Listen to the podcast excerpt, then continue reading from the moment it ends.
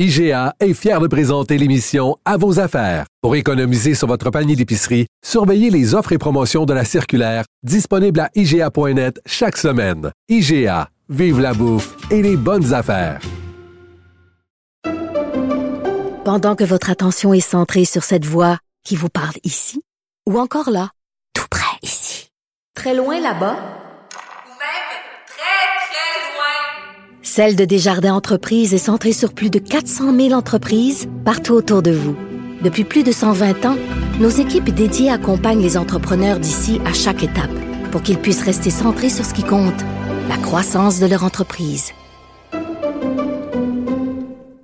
Vous vous demandez si les plantes ressentent de la douleur? Ou encore, comment est-ce que les daltoniens voient le monde? Le balado en 5 minutes est pour vous.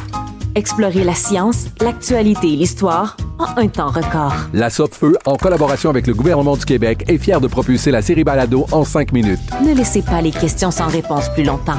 En cinq minutes, disponible sur l'application et le site cubradio.ca. Émotionnel ou rationnel? En accord ou à l'opposé? Ici, les brasseurs d'opinion et de vision. Les rencontres de l'air. Bonjour Marie. Allô Mario? C'est une grosse journée en termes de politique. Je regardais ça matin quand la journée partait vraiment là, au fédéral à Québec. On a l'impression que vraiment tout le monde tout le monde a repris le boulot, tout le monde a repris ses activités. Euh, commençons par cette histoire du devoir sur les primes. Les primes de présence des députés, 125 dollars lorsqu'on va siéger dans une commission parlementaire, mais en dehors de la session parlementaire. C'est le cas par exemple de tous ceux qui ont siégé en nous sur la commission sur la santé?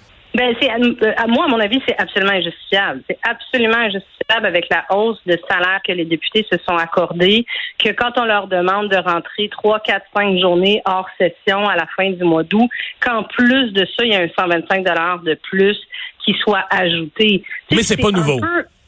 Non, c'est pas nouveau. Ça, fait des, années, des décennies que c'est comme ça. Euh, moi, à mon époque, c'était déjà comme ça au début de mon mandat en 2014. Là, ceux qui siégeaient l'été. Euh, j'ai toujours trouvé cette prime-là particulièrement curieuse parce qu'à un moment donné, je veux dire, quand tu dire, les élus sont pas élus pour siéger seulement de septembre à décembre, puis après ça de janvier à, juin. Ton salaire, tu l'as pour l'année, que tu sois dans cette circonscription, que tu ben, sois à l'Assemblée nationale. Techniquement, techniquement, tu travailles. Là. Mettons, tu, tu, prends tes semaines de vacances, mais techniquement, rendu, mettons, dans la deuxième moitié d'août, les vacances sont passées, tu travailles. Alors, si tu travailles dans ton comté, c'est une chose. Si tu travailles à l'Assemblée nationale, ben, tu travailles à l'Assemblée nationale. C'est correct qu'on te paye le, frais de déplacement si tu viens d'un comté qui, qui, est en dehors de Québec. C'est correct qu'on te paye le, même le coucher, l'hôtel.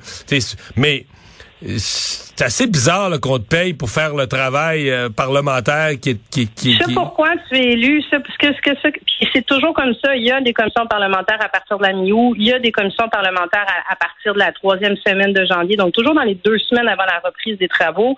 C'est injustifiable avec la hausse qui se sont accordées. Puis c'est un peu ça à quoi faisait référence Québec solidaire. Tu sais, quand ils sont sortis euh, très âprement euh, sur la sur la hausse des salaires à la fin de la session parlementaire en disant on peut pas juste s'octroyer un 30% d'augmentation sans revoir l'ensemble de la rémunération des députés. Et ça, moi, j'ai été d'accord avec eux dès le premier jour que le fameux euh, comité qui a été mis en place avec euh, Madame Thériault, entre autres, puis mon Dieu, j'ai juste Martin, l'ancien député de, du PQ, où ils ont seulement fait des comparatifs avec le reste du Canada sur le salaire, mais ils n'ont pas pris compte justement de ces primes-là.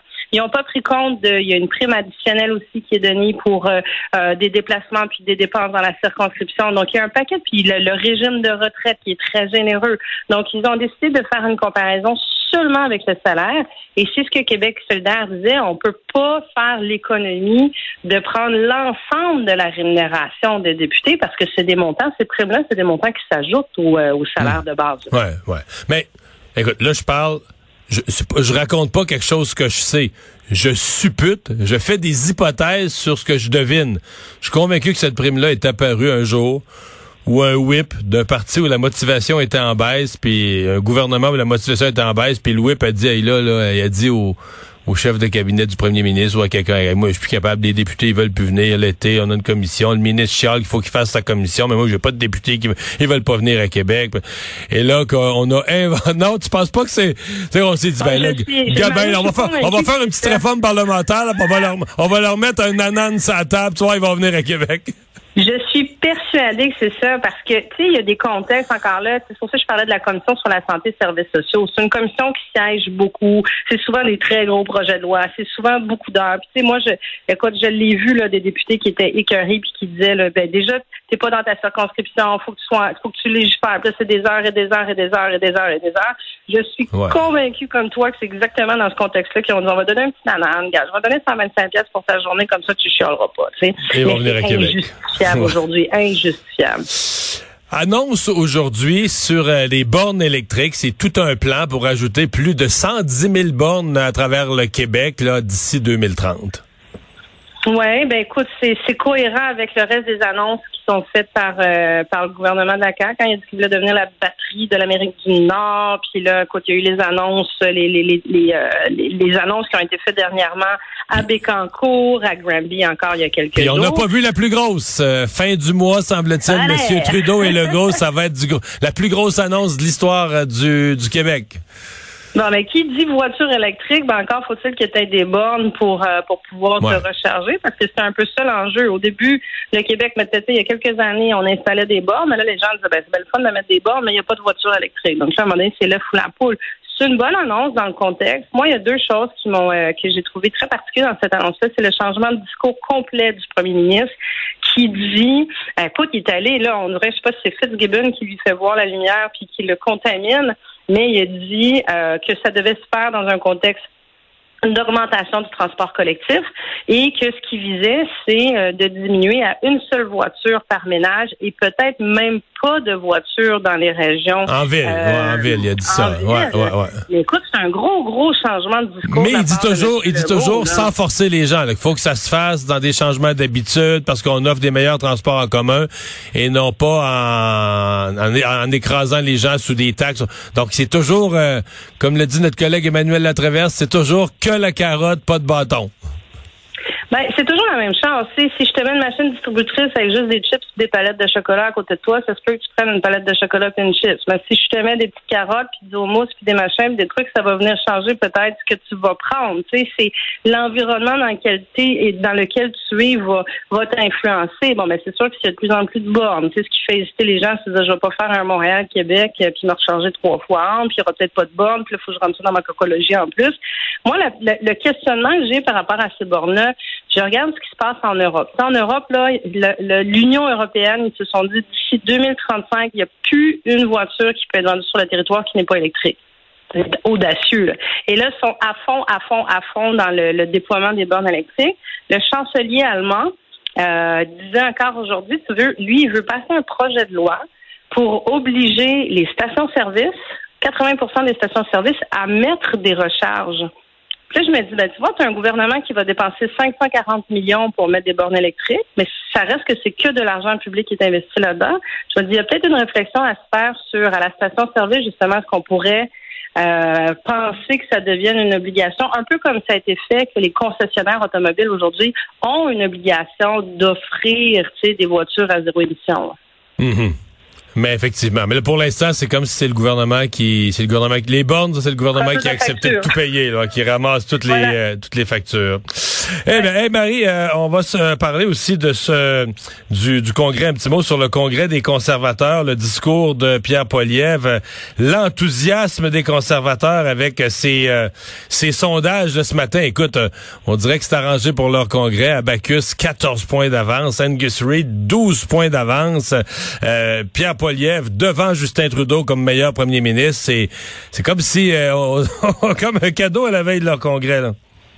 Ouais, là, lui, il a le, le, vent en poupe, là, puis dans un discours. Euh, tu as vu les échanges qu'il y a eu sur la place publique. Ça, ça n'arrête pas depuis ce matin, là. Les échanges avec, euh, où il attaque le maire de Québec, Bruno Marchand. Euh, parce que là, écoute, il s'est positionné aussi en disant, moi, euh, comme futur premier ministre, je ne vais accepter aucun dépassement, de payer aucun dépassement de coûts dans des projets. Il a visé, entre autres, le projet du tramway à Québec. Donc, lui, il décide d'aller faire son congrès à Québec puis d'attaquer le projet principal du maire de la ville où il est. Je suis pas sûre que c'est une bonne stratégie électorale, surtout qu'il a besoin du Québec. Euh, je veux dire, s'il a besoin du Québec, là, s'il veut vraiment penser former un gouvernement majoritaire.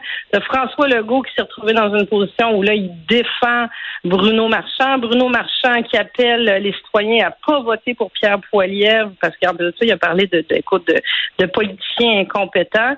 Euh, si M. Poilievre voulait avoir de la visibilité médiatique, c'est assez réussi. Je suis pas sûre que comme stratégie, c'est une super bonne idée. On a, on a l'extrait, je crois, là, sur. Euh, non, on me dit qu'on l'a pas là, sur le, tramway. Euh, je posais, j'ai parlé à Pierre Paulus là aujourd'hui, puis j'ai posé la question.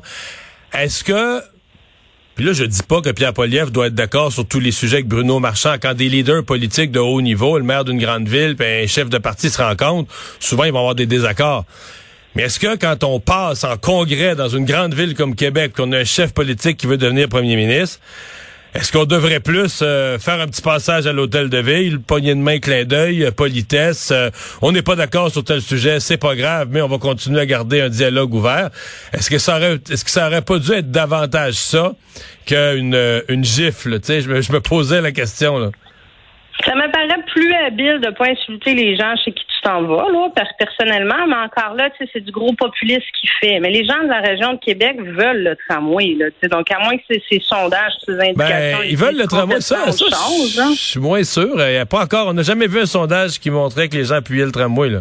Euh, au mieux, c'est à 50% 50-50, c'est le mieux qu'on a vu. Euh, mais le maire est. Mais tu sais, ça rejoint, ça rejoint, par contre, tu as vu que ça rejoint le discours de du candidat dans la partielle de Jean Talon, d'Éric Duhem, qui euh, se positionne, tu sais, son, candidat, là, son, qui, qui lui, c'est, on pensait qu'il s'était fait frapper deux fois par un tramway, mais finalement, c'était pas ça, c'était en traversant une voie de tramway. Lui, il est contre le tramway. Il va faire toute son élection partielle ben contre le tramway. C'est que si c'était brûlé qu'un fer à repasser, là, il serait contre les vêtements, les vêtements clés. Exactement, exactement. Donc, on voit qu'il y a une petite communauté d'esprit supplémentaire entre Pierre Poilievre et Éric Duhem. Quoi que, ouais, quoi que les conservateurs et les conservateurs, ouais, y a, les conservateurs ont pas l'air si chauds euh, dans leur accueil d'Éric Duhem, là, euh, Pierre Paulus, le lieutenant de, de M. Poliev, disait, ben là, Duhem, euh, qui viennent pas utiliser notre congrès pour se grossir. Donc, ils sont d'accord qu'il soit là, mais ils l'accueillent pas si chaleureusement qu'on aurait pu euh, imaginer. Hey, Marie, merci. Ça fait plaisir. À bye bye, à demain.